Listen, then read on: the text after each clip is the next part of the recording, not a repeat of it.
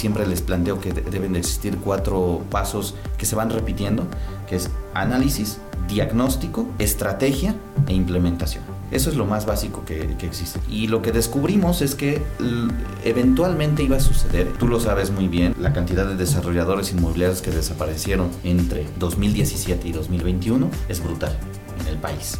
No, no, no solo en la Ciudad de México, en el país. Mi nombre es Andrés Torres y tengo que advertirte algo. Estás a punto de escuchar los casos de éxito de los gigantes de la construcción. Líderes de esta industria que tenemos tres características en común. Número uno, muchísima hambre para acceder a más y a mejores proyectos. Número dos, los gigantes nos juntamos con otros gigantes. Y número tres, una visión de ciudades de primer mundo en América Latina. Así que si no tienes una mentalidad lo suficientemente grande, este no es el canal para ti. Pero si tus sueños no tienen límites, te damos la bienvenida a la comunidad número uno de constructores hispanohablantes, los gigantes de la construcción.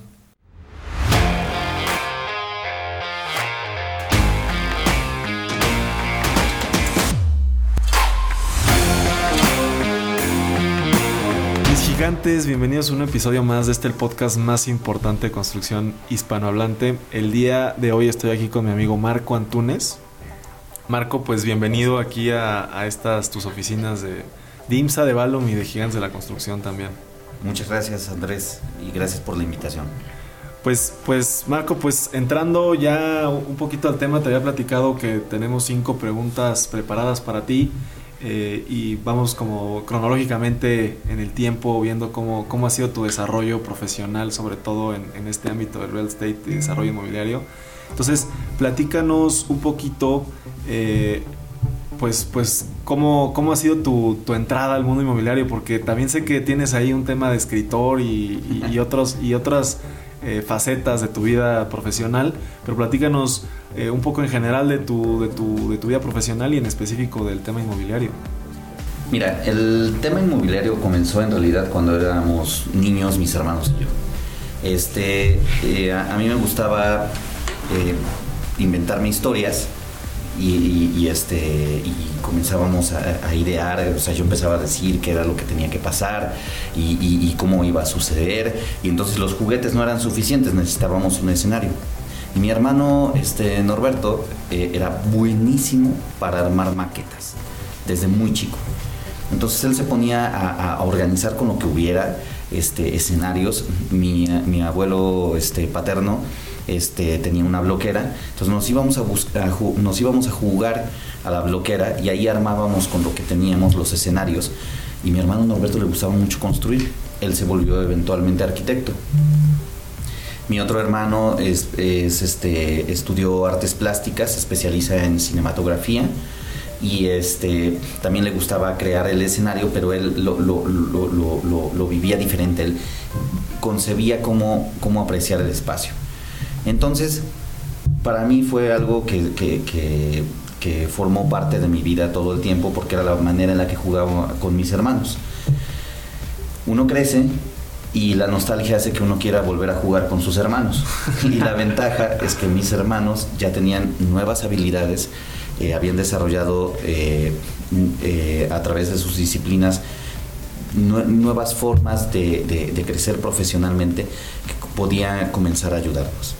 Entonces, yo era el más distante en ese sentido de la posibilidad de entrar al desarrollo inmobiliario, porque estudié filosofía. Tengo una especialidad en ciencias religiosas, una maestría en ciencias religiosas, pero dado que yo quería hacer una tesis eh, de, filosofía económica, eh, el doctor José Benigno Silimánica me invitó a que antes de eh, pretender leer a, través de los ojos de Marx qué era el capitalismo, aprendiera qué es el capitalismo hoy y qué había sido el capitalismo antes. Entonces, estudiando todo eso, me especialicé poco a poco en, negocios. Por cuestiones económicas, yo trabajaba desde muy temprana edad en el periodismo. El periodismo me llevó gradualmente al periodismo económico. Estuve en Grupo Expansión, incluso en el área del departamento creativo. Después de, eso fui y formé parte del equipo editorial de Laura Suárez Amper en Entrepreneur, que a mi parecer es, fue una época de oro dentro de la revista la dirección de ella fue espléndida y más con, la mano derecha que tenía, que es Germán Sánchez. Entonces tuve el privilegio de trabajar con ellos, con Arturo García Segura, que aparte él había implementado de manera muy rigurosa sistemas de trabajo y, con él aprendí que todo debía de estar perfectamente sistematizado. Conocí incluso el, eh, qué, era, qué significaba ser un project manager este, mucho antes de que me involucrara en, en, en, el ámbito inmobiliario. Sí, pues un problema es de lo que sea, ¿no? De cualquier tipo de proyecto. Exacto. Y entonces, fíjate que ahí pasó algo muy curioso. Al mismo tiempo, cada Navidad, yo veía a mi hermano este, arquitecto y hablábamos de distintos arquitectos, de distintas escenas, de lo que se estaba haciendo, etc. Y eh, él es buenísimo para, para diseñar arquitectura, para los costos y gastos, pero no sabe de negocios. Y no sabía cómo hacer funcionar el negocio y mi especialidad ya se había encaminado poco a poco por el estudio. Imagínate, cuando haces periodismo económico, pues diario estás hablando con, con empresarios, estás leyendo sobre finanzas, estás leyendo sobre economía, macroeconomía, microeconomía, te estás leyendo volúmenes completos para entender cómo se conciben los negocios desde distintas aristas entrevistas a arquitectos, entrevistas a constructores, entrevistas a desarrolladores de infraestructura y a los que los financian. Entonces, el abanico se te va abriendo y pues si pasas, digamos, unos ocho años este, conversando al respecto, tomando cursos, talleres y aparte tu mamá se dedica a vender bienes raíces, este, poco a poco la escena te va conduciendo a ese punto. Entonces a mi hermano le hacía falta el brazo de, de, negocio. ¿Tu hermano ya es o era para ese momento desarrollo inmobiliario? ¿O era arquitecto o despacho de arquitectura? Era un despacho de arquitectura muy sui generis, porque en realidad comenzó a dar real estate as a service. ¿Qué sucedía? El, el, este, el cliente le pedía un diseño arquitectónico, daba el diseño arquitectónico, pero no tenía la capacidad del cliente de desarrollar el ejecutivo, él desarrollaba el ejecutivo. El cliente eh, de pronto no quería pagar ciertos, ciertos servicios que son indispensables para que una construcción sea precisa, tú lo sabes muy bien. O sea, no puedes evitar al ingeniero, a los calculistas. Bueno, pues mi hermano conocía a calculistas e ingenieros y lo que hizo para, para disminuir los costos es que los integró a su equipo, es decir, los integró como asalariados finalmente le salía mucho más económico por el volumen de clientes que tenía. Entonces eso le permitió este, eh, escalar, comenzó a dar eso. Luego resultó que no se estaban imaginando las cosas y no había un equipo, no había muchas empresas de, de renderización que apostaran por el fotorrealismo. Mi hermano, como trabajaba muy de la mano con mi hermano el cinematógrafo, le ayudaba a hacer renders fotorrealistas para sus carpetas de producción. Entonces decidió comenzar a hacer también visualización arquitectónica. Así hasta que de pronto él comenzó a trabajar en 2010. Para 2014, él ya abarcaba todo ese abanico y también la gerencia de construcción, la dirección de obra, que son, bueno, dirección de obra, que es el nivel ejecutivo, gerencia de construcción, que es in situ, este, tenía también la, capacidad de, llevar la administración de los proyectos, tenía la dirección de arquitectura en obra, el diseño arquitectónico, y cuando tú veías un estado de resultados, él ya abarcaba, no sé, por lo menos, este, que te gusta, tres de cada cinco aspectos, ¿no? Entonces eso eh, significaba que él ya estaba abarcando un, abanico muy amplio dentro de los proyectos y podía cobrar eh, como real estate as a service. Cuando se percata de eso, de que ya es, ya es demasiado eh, integral su, proyecto, me pregunta cómo podemos este, eh, entender eso y si ya hay alguien que lo haga. Nos encontramos con varios escenarios. Por ejemplo, el más ejemplar a mi parecer eh, en, México, en ese sentido, especializado también en vivienda, no solo en vivienda, hacen muchas otras cosas, pero que en, vivienda han hecho cosas muy interesantes, fue este, son unos este, especialistas que se llaman Orange Investments, que se encuentran en Monterrey, de hecho. muy buenos ellos. Este, y vimos que tenían su carpeta y su portafolio muy bien integrado y demás. Y dijimos, mira, aspiramos a hacer eso. continuamos, digamos que por la inercia, yo, yo trabajando en, mis cosas y apoyándolo solamente a él este, en, el modelaje del negocio, en la concepción de cómo, cómo transformar su empresa de diseño arquitectónico en algo más. Y finalmente se, asentó, se asentaron una serie de, de servicios especializados. Todo iba muy bien, le armé un equipo comercial que se dedicaba a eso, maravilloso, ¿no? Y de ahí yo decidí mudarme de los medios de comunicación y, el emprendimiento digital en el que había estado a trabajar con Raúl Alfaro Segovia en el área de, mercadotecnia y ventas y asuntos públicos de JSA, que es la, la, firma de, arquitecto, de arquitectura y desarrollo inmobiliario hasta hace eh, unos meses, de Javier Sánchez. Javier Sánchez es uno de nuestros arquitectos más laureados.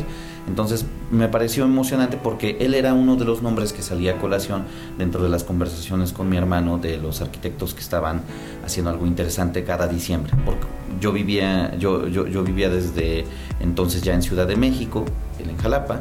Nos veíamos todas las navidades y dentro de las conversaciones salían muchos nombres, e intereses, etcétera, y, y, yo creo que sí cada Navidad por lo menos un comentario merecía algo del trabajo de Javier. Entonces, eh, a nosotros nos pareció muy interesante. Entonces, entraste a su equipo comercial. Sí. Entré a su equipo comercial, de hecho estaba bajo la tutela de Álvaro Becker Corral, que es una de las que él ya tiene ahora este, sus propios proyectos de desarrollo inmobiliario, ya de manera independiente y este, colaborando todavía en la venta de bienes raíces de proyectos diseñados por, por el propio Javier. Álvaro Becker tenía toda la experiencia del mundo, era un encantador de clientes de primera y sabía cerrar como nadie. Entonces aprendí muchísimo con él y la verdad es que yo creo que eh, así dos de cada tres este, eh, proyectos, si, él, si él estaba presente, era una máquina de cerrar este, ventas. La verdad, este, yo creo que es uno de los personajes este, más destacados que trabajó tras bambalinas intentando implementar nuevos proyectos e, y modelos de negocio. Lo único es que eh, ahora lo está haciendo en, eh, ¿cómo se llama? Eh, con, un equipo que está satisfaciendo las necesidades que él tiene de innovación. Ok, entonces con él aprendiste todo el tema de comercialización y, luego, luego entraste ya con tu hermano en Bungalow, ¿se llama la empresa? Bungalow. Bungalow, este, eh, se, introduce a, transformarse en desarrollador este, inmobiliario eh, en el momento en el que comienza a notar un declive en sus clientes.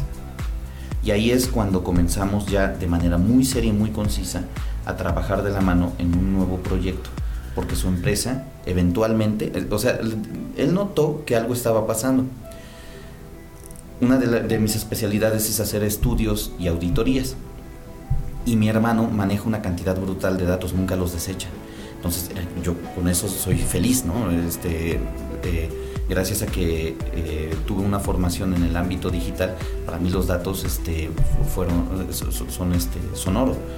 Entonces comenzar a desentrañar qué es lo que hay detrás de, esa acumulación de datos permite eh, que cualquier evaluación cualitativa tenga un respaldo cuantitativo preciso y afincado en estadística que garantice que no estás diciendo basura, ¿no? porque también este, luego nos llenamos la, cabeza con convicciones prefabricadas en lugar de derivarlas directamente de, la información. Es decir, si somos honestos, creemos que, que todo parte de las creencias.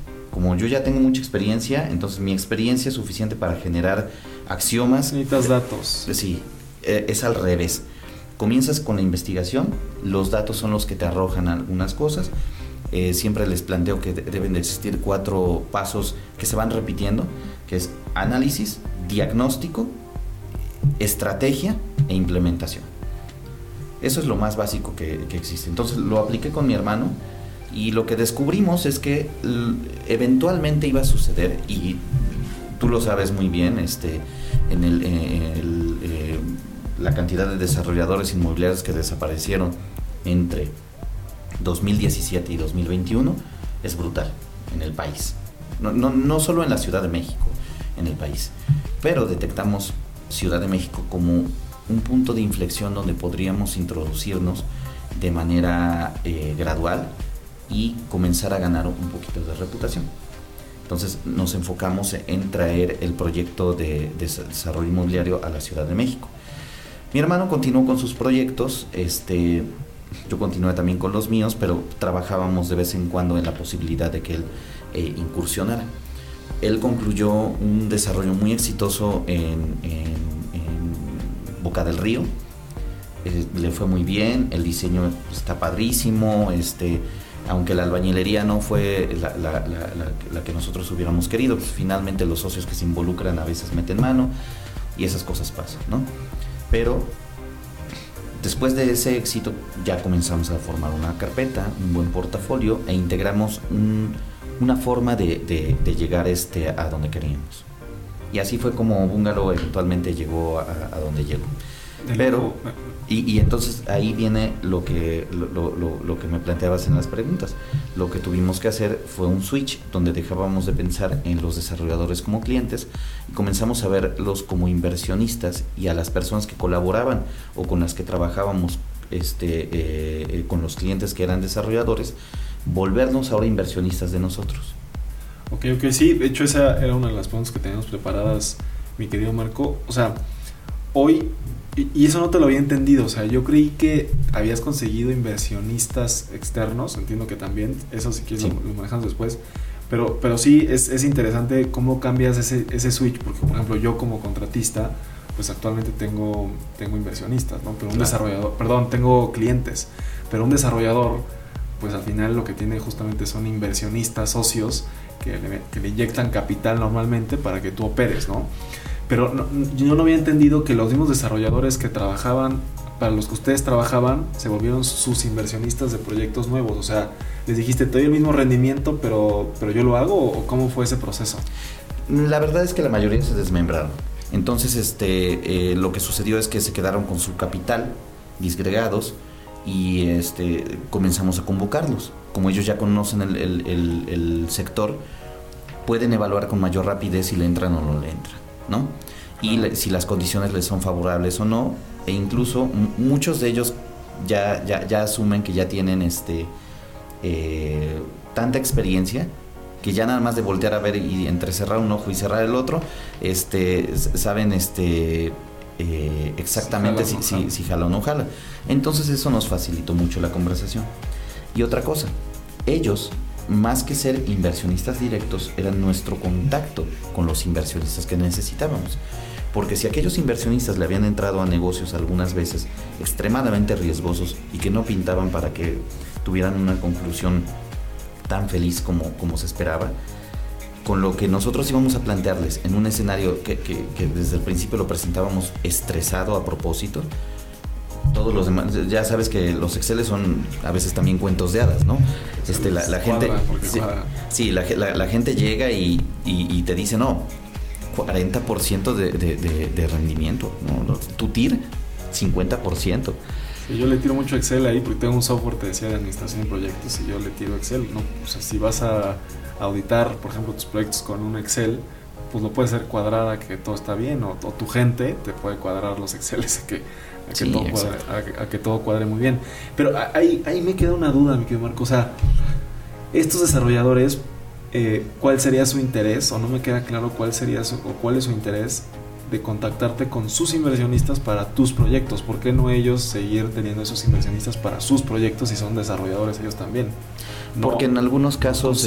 ya dijeron, ya no quiero desarrollar, ¿o En algunos casos dijeron eso. En algunos casos dijeron eso y en otros eh, los proyectos había proyectos específicos que ya no querían hacer, porque ya no concebían que eso fuera factible para ellos. Y entonces nosotros los evaluábamos y le encontrábamos la arista o la, o la trampa, o veíamos que en realidad era una cuestión de perspectiva, o a veces es agotamiento, ni siquiera tiene que ver con las finanzas, tiene que ver con un agotamiento sobre los esfuerzos que debes de colocar en un proyecto. Nosotros lo veíamos más frío porque lo veíamos desde afuera, no teníamos todo el tiempo que, que traían ellos de tracción, y podíamos evaluar qué tanto nos iba a requerir a nosotros y cómo podíamos adquirirlo. Ahora tienes razón en una cosa, no todos nos quisieron contactar con sus inversionistas. Y ahí fue donde, y cuando nos contactaron con sus inversionistas, muchos de ellos concebían todo tan tradicionalmente y estaban tan acostumbrados a un modelo que tuvimos que buscar fuera del país.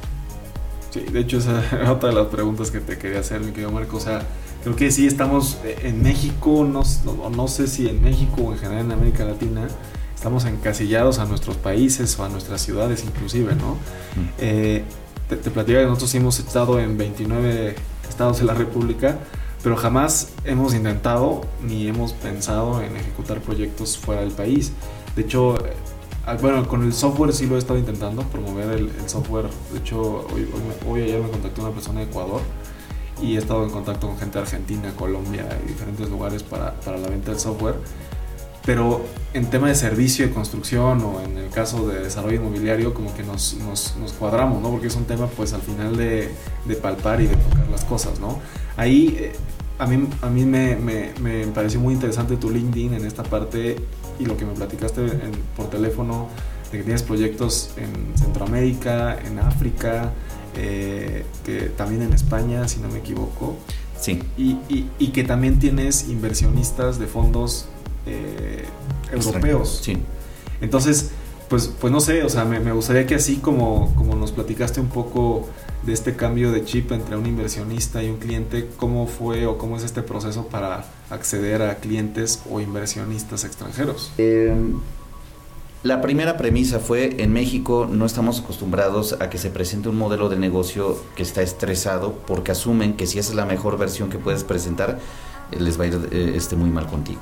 Entonces, por más que les dices, este es un escenario conservador, lo puedes verificar aquí, aquí está cimentado, en México se requiere demasiado de contactos. Nosotros nacimos en realidad de, del, trabajo rudo en la parte baja. Entonces los contactos que fuimos generando fueron, eh, fueron paulatinos, fueron graduales. Y aunque llegaban a nivel ejecutivo, no teníamos un vínculo directo este, de que nosotros fuéramos más allá de un proveedor de servicios, o un proveedor de, experiencia en, la ejecución de los proyectos. Cuando llegas a este punto en el que dices ahora yo voy a ser desarrollador, por más que le digas es que yo le he desarrollado a estos cinco que tú le has metido el dinero para que lo hagan, yo lo he ejecutado. Y cuando había problemas y había que reestructurar y reingenierías de valor, yo lo he ejecutado. O sea, mi hermano se había encargado de, de, digo, por, por, obvias razones, por los NDAs que se, NDAs que se firman, no puedo decir las marcas, pero, pero les había reestructurado proyectos de gran escala para que pasaran y este, a cambio le daban el servicio, la, partida que correspondía a eso. Entonces, se vuelve muy complicado. Necesitas ir a un lugar donde lo que están viendo es, uno, que tengas el patrimonio, dos, que tengas las finanzas en orden, Tres, que tengas todo el proyecto claro. Cuatro, que el mercado funcione acorde con tu due diligence previo.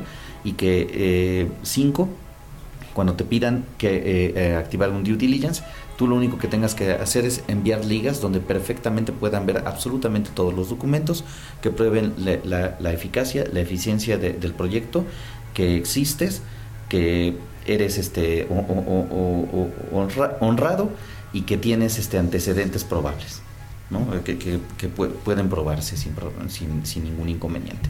Entonces decidimos ir con los que son unos maestros en eso, que son los fondos extranjeros. Un fondo extranjero te pide que alguien te esté respaldando, que haya un aval, que tengas un patrimonio que puedas dejar de pronto en garantía, etcétera, ¿no? Entonces juntamos de todo lo que había, nos, nos asociamos con alguien que tenía terrenos, pero no podía hacer nada con ellos por el momento, con valores suficientes para para que en un 3 a 1 saliéramos con más del 50% de lo que necesitábamos para un proyecto. Y, este, y de esa manera descubrimos que las tasas de interés allá afuera eh, son de, son, son, de menos de la mitad en, en, los casos este, más caros que hemos adquirido, son de menos de la mitad que el más barato que hay aquí en México, que podríamos haber nosotros aspirado aquí en México. Y otra cosa que decidimos, si vamos a involucrar, lo que necesitamos es mayor credibilidad en, este proyecto, en estos proyectos, pues vamos a involucrar también a desarrolladores e inversionistas de desarrollo, a los que les vamos a dar equity, algo que no se acostumbra tanto por lo que he notado en los planes de negocio dentro de, los proyectos inmobiliarios. Los proyectos inmobiliarios más que equity te dan eh, el, clásico equity kicker, este, pero no tienes derecho a votación, no tienes derecho a, muchas cosas, o te arman los hurdles este, eh, eh, tradicionales donde te dan una garantía de tasa interna de retorno, etcétera, ¿no? Entonces nosotros decidimos que no, que nos íbamos a empachar con estos pasteles. Así que mejor compartimos el equity y decidimos que iba a ser parte de la estrategia de negocio que tuviéramos en cada proyecto, en cada desarrollo, a gente que creyera en ese proyecto, participando con una tasa de interés baja, o sea, un, modelo de capital preferente prácticamente. Tú les das unos intereses este, anuales muy bajos, te dan una gracia muy elevada para comenzar a, retornarles el capital, una amortización a partir de cierto año o de cierto mes, este, y finalmente una vez que concluye el proyecto se quedan con una, parte de las utilidades. ¿Qué te facilita eso? Nunca te va a fastidiar tu flujo de efectivo. Tu flujo de efectivo se va a quedar como lo necesitas y tú tienes el dinero que necesitas para operar. Eso nunca se va a ver afectado. Entonces a quienes atendemos ahora, eh, en lugar de presentarle reportes a clientes, se los presentamos a inversionistas y esos inversionistas saben que nosotros necesitamos que esos reportes sean todavía más precisos porque ya tenemos sangre y piel puesta en, en, cada proyecto, ¿no? Sí, claro, creo que ahí es, en, ese tema de desarrollo momento entiendo que tienes que tú meterle para que el, para que el inversionista confíe en que tú vas a tener todos los, todas las ganas de que el proyecto salga adelante. Ahí, ahí me queda ahí un, tema. Yo de repente hablo eh, en, en, mis redes personales de Andrés Torres, TikTok, en Instagram, en todos lados, sobre, por ejemplo, el proceso de compra que tiene un gigante de la construcción, así yo le llamo, ¿no? Que, por ejemplo, el gobierno empresas AAA que te llevan un proceso, ¿no? De, oye, pues métete al padrón de contratista, después te hago una invitación o una verificación y te mando los papeles para una licitación y cuál las visitas de obra, todo este proceso, ¿no? Que seguramente ustedes conocen también con el tema de arquitectura o los servicios que ustedes ofrecen. Pero ¿cuál sería el proceso de contratación de un gigante del financiamiento, por ejemplo?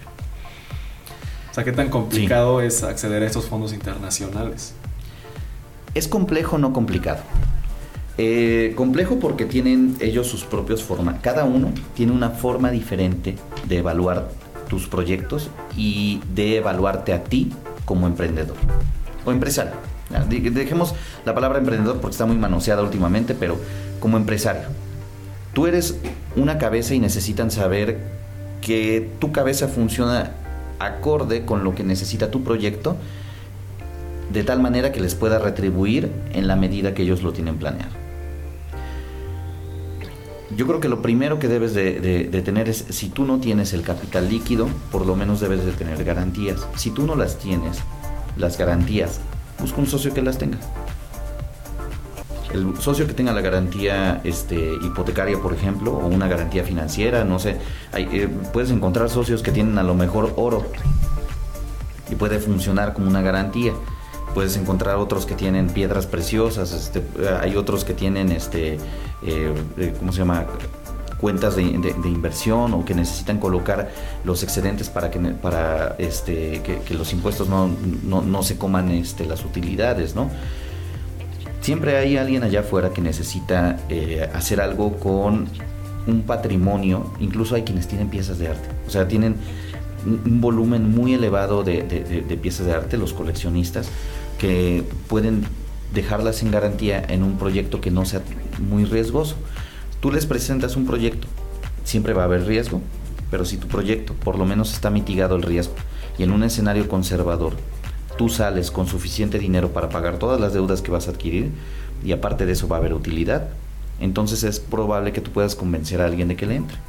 Y no necesariamente tiene que ser mexicano, puede ser un extranjero que, por ejemplo, tiene una colección de arte, un extranjero que tiene acumuladas este, eh, piezas. Digo, también hay la parte difícil de todo esto es aprender a hacer un due diligence de los individuos. Porque si no te puedes meter en camisa de once varas uno nunca sabe quién tiene allá dinero eh, que, no debe y este y puede jugarte en tu contra, ¿no? Esa es la parte más compleja que tuvimos que hacer nosotros. Pero utilizamos un sistema muy parecido al que eh, eh, emplean este, las, las fintech. Las fintech te evalúan a través de medios digitales. Entonces comenzamos a ver, eh, comenzamos a pedir créditos chiquitos con todas las fintech que, encontramos, este, eh, mis hermanos y yo, para ver qué procesos eran los que requerían para involucrar a un individuo que tuviera un capital. te refieres? Eh, es que no necesariamente son crowdfundings. Este, por ejemplo, tú vas a pedir un préstamo a Cubo Financiero, ¿no? O a Creditea, que son, que son microcréditos para personas que, de, que que no tienen un alto poder adquisitivo y que necesitan un crédito, eh, pero, pero que tienen la solvencia para cubrir un crédito pequeño, ¿no? Entonces vas y pides uno de esos créditos. Si tú ves todo el proceso de seguridad que conlleva, las entrevistas y cómo lo hacen todo a, nivel digital sin necesidad de que haya un tú a tú este, eh, con, un individuo frente a frente, así como estamos tú y yo, no. Todo es a través de medios digitales. Imagínate que esta entrevista lo hubiéramos tenido a través de Zoom, ¿no? ¿Cómo es que ellos entonces se cercioran de que no exista riesgo de perder el dinero que le van a prestar ese individuo? Cuando hicimos todo eso, consultamos después con un abogado y un abogado fiscalista para entender qué es lo que deberíamos de atender nosotros a la hora de hacer estas evaluaciones vía digital. E hicimos un proceso y de esa manera comenzamos a invitar este, a, personas este, que, nos eran referidas a través del extranjero o LinkedIn. Y curiosamente LinkedIn se nos volvió nuestra mejor arma. Este, cuando nosotros estamos acostumbrados en México que todo se hace en, los contactos, en las cenas con los amigos, en las cenas corporativas, en la invitación a, comer en un restaurante con alguien, que no, no está mal, o sea, es, algo tradicional y es algo que, que, que sí funciona, ¿no? Sí, o sea, no lo puedes, no lo puedes dejar por ahí de, hacer de la manera tradicional, pero siempre tienes que tener esa, esa, ese brazo ya digital en este nuevo mundo en el que estamos viviendo, ¿no?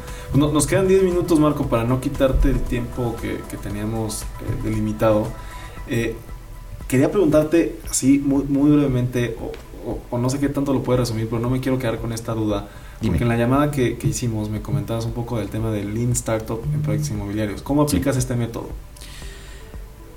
Mira, en realidad implica agarrar el plan tradicional de, negocios, deshojarlo por completo, no tirarlo a la basura. No, nunca se tira a la basura porque no es desechable. O sea, pero es comenzar a ponerlo en duda. Y si quieres es hasta una actividad muy medieval. Este, eh, existía una línea que abría todas las cuestiones en, la filosofía medieval, que era utrum quodest, es de si acaso esto es, y entonces comienzas a analizar punto por punto. ¿Qué es lo que tienes que, evaluar primero? ¿Qué es lo que ya le cuesta mucho trabajo a, ahora los individuos? Vivimos en una era que nos permite tener un panorama completo. Tú no puedes pretender que el mercado es solamente el consumo y lo que están haciendo otros. El mercado no es solo eso, no es lo que están consumiendo ahorita, es decir, la absorción, que, es lo que evaluamos regularmente, ¿no? Eh, no, te puedes ir solo con la absorción, no te puedes ir solo con este... Eh, no te puedes ir con, los precios, por ejemplo, de, los, de, tu competencia, ni lo que está haciendo tu competencia. Eso es relevante, pero no es determinante. ¿Qué va a ser determinante para que tu mercado siga absorbiendo como eh, en el estudio de mercado que te aventaste durante tres semanas, para saber que las próximas tres semanas, o mejor aún, que los próximos tres meses van a ser iguales?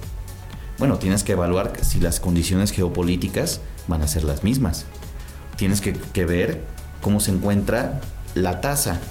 O sea, si no estás eh, revisando las noticias de qué está diciendo Banjico al respecto y cómo están reaccionando los bancos en los créditos hipotecarios, por ejemplo, y qué tanta certeza se está dando de las industrias, por ejemplo, de dónde provienen tus clientes. Te pongo un ejemplo.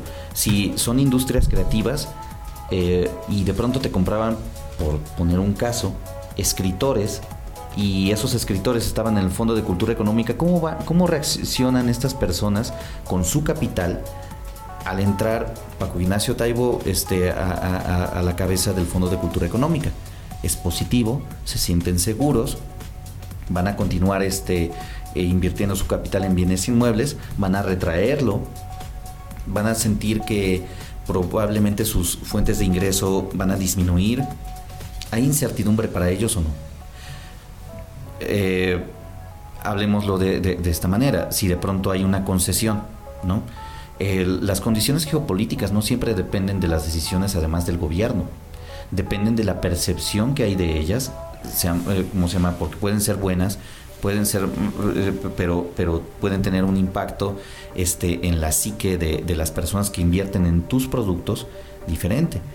Puede haber también eh, que las condiciones de, cierta industria de un país vecino, digamos un Belice, un Guatemala, de pronto se abren las puertas para que puedan ingresar empresarios este, mexicanos a, pues, pues a trabajar ahí, ¿no? A, obtener de ahí una derrama y entonces probablemente se van a mudar. Y, probablemente ya no van a estar aquí. La descentralización que se había prometido en su momento del país, de, las instituciones del país. yo ni me acordaba de esa promesa.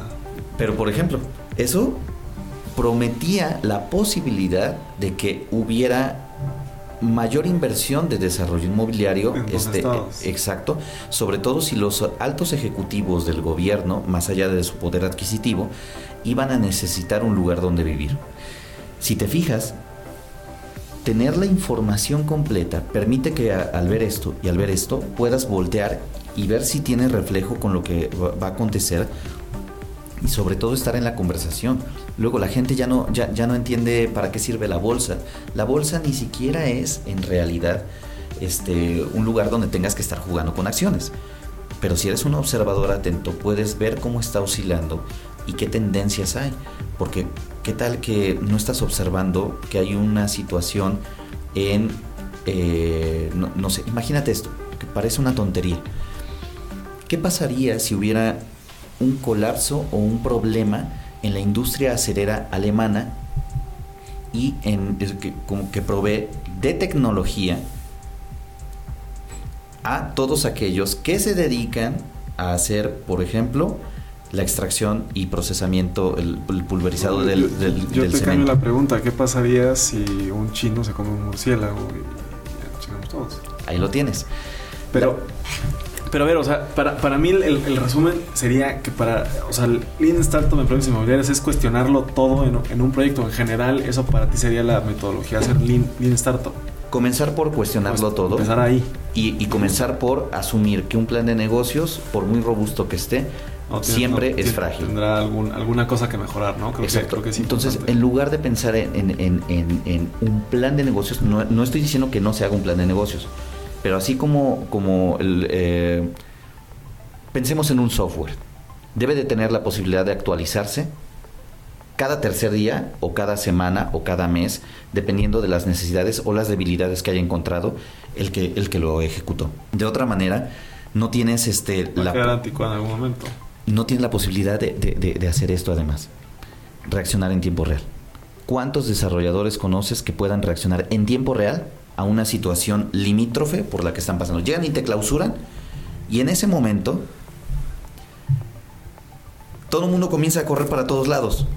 Todos paralizan todo y este y, dejas de pagar a proveedores o dejas de hacer cosas eh, porque en realidad los planes de contingencia, por muy bien planeados que estén, no dejan de, de concebir eso como una contingencia, en lugar de, ver, de, verse nada más como un balance que se debe de enderezar y se debe de, reponer en otro lado. ¿Cuántos trabajan con el, con el presupuesto base cero, por ejemplo? ¿Cuántos desarrolladores conozco que trabajen con el presupuesto base cero?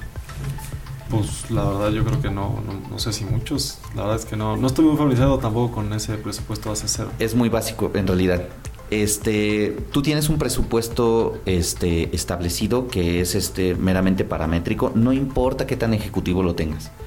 Esa es la realidad, porque no hay manera de leer el futuro. ¿Qué pasa si tú te disciplinas de tal manera que solo estés pagando las facturas de lo que realmente se está ejecutando por parte de tus proveedores? Estamos acostumbrados a un anticipo del 50%, del 40%, del 30%. ¿Qué pasa si le dices, ya calculamos para que tú puedas comenzar a operar y puedas meterte aquí, tú necesitas un 15%. Y a partir de ahí, cada mes te voy a dar, lo que, dependiendo de los hitos, lo que necesitas para el siguiente mes. Y así sucesivamente. Imagínate la eficiencia del uso del recurso y lo que obligas al proveedor a ser de preciso en sus ejecuciones. Ok, ok, o sea, el presupuesto base cero es pagar únicamente lo que se necesita el mes que se necesita. Es correcto. Y que haya un comité de evaluación para que lo puedas estar haciendo quincenal o mensualmente. En Bungalow mi hermano sistematizó eso para que sucediera de esa manera. Y entonces sus clientes lo adoraban porque cada 15 días solamente pedía lo que realmente se necesitaba. Y entonces si él tenía calculados, por ponerte algo, 5 millones de pesos por, por mes en el promedio paramétrico, él terminaba pidiendo este, algunos meses 2.2, 1.4, solamente lo que realmente se, necesitaba porque se estaban cumpliendo los hitos que se habían involucrado en el, en el proceso.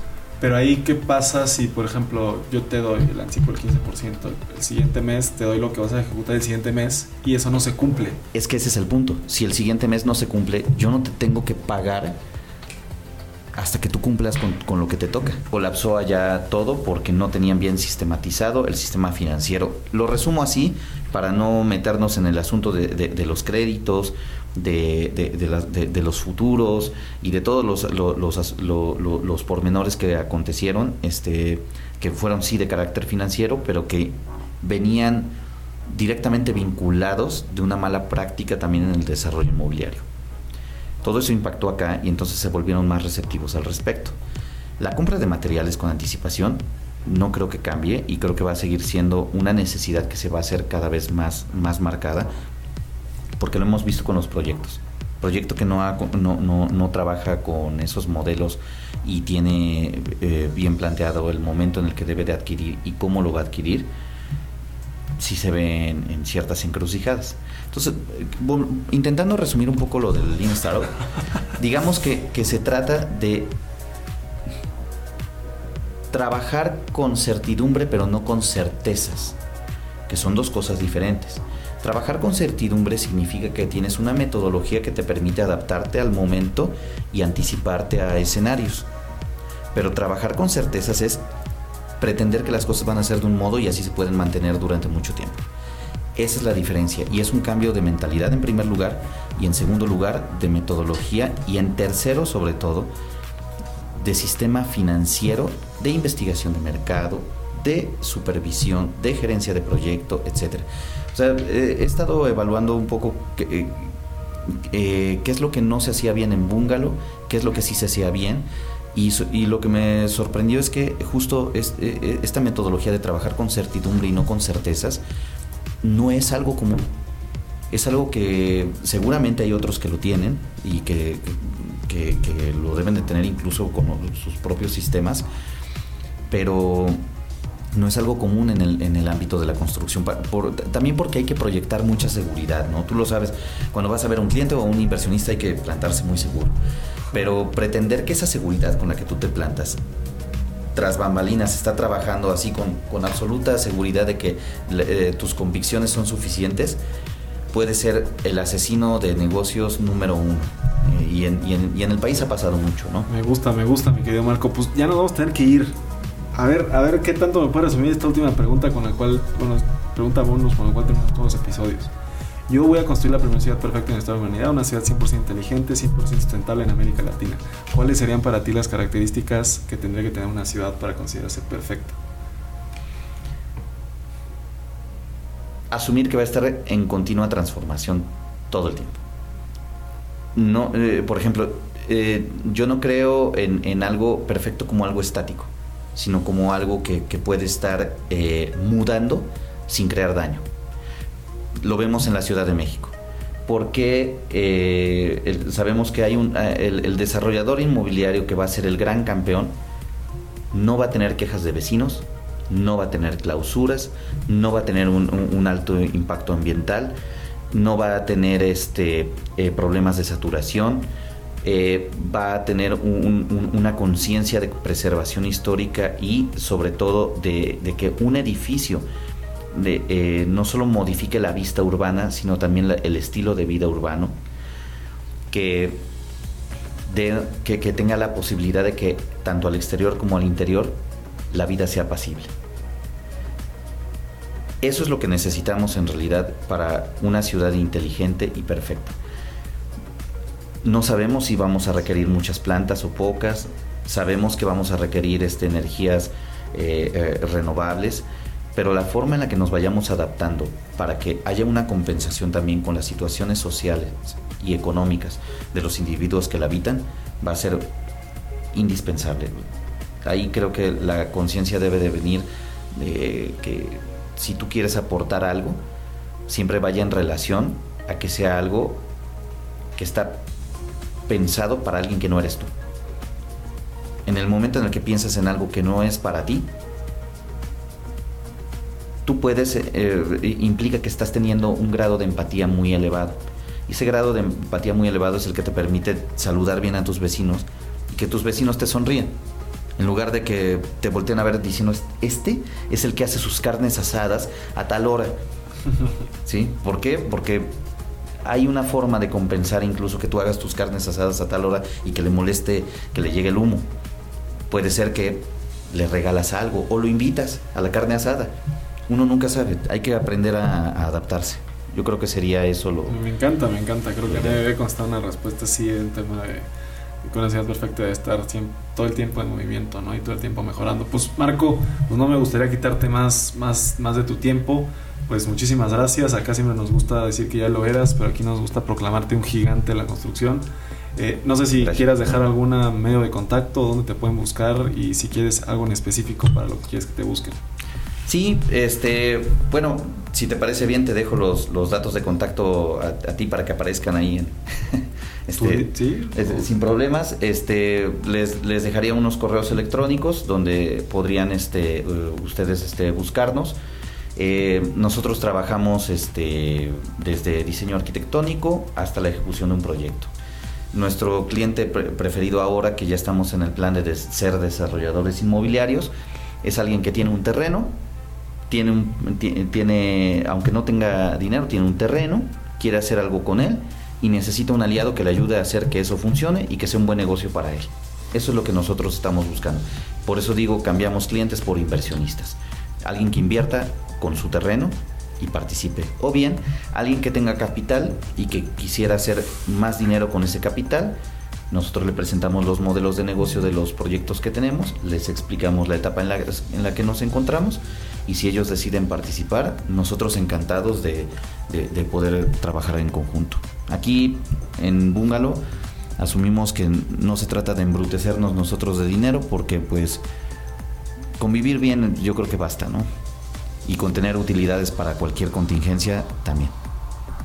Me gusta, me gusta Marco. Pues muchísimas gracias y pues nada, muchas gracias a todos los gigantes que nos escuchan y nos vemos en unos días para una entrevista nueva.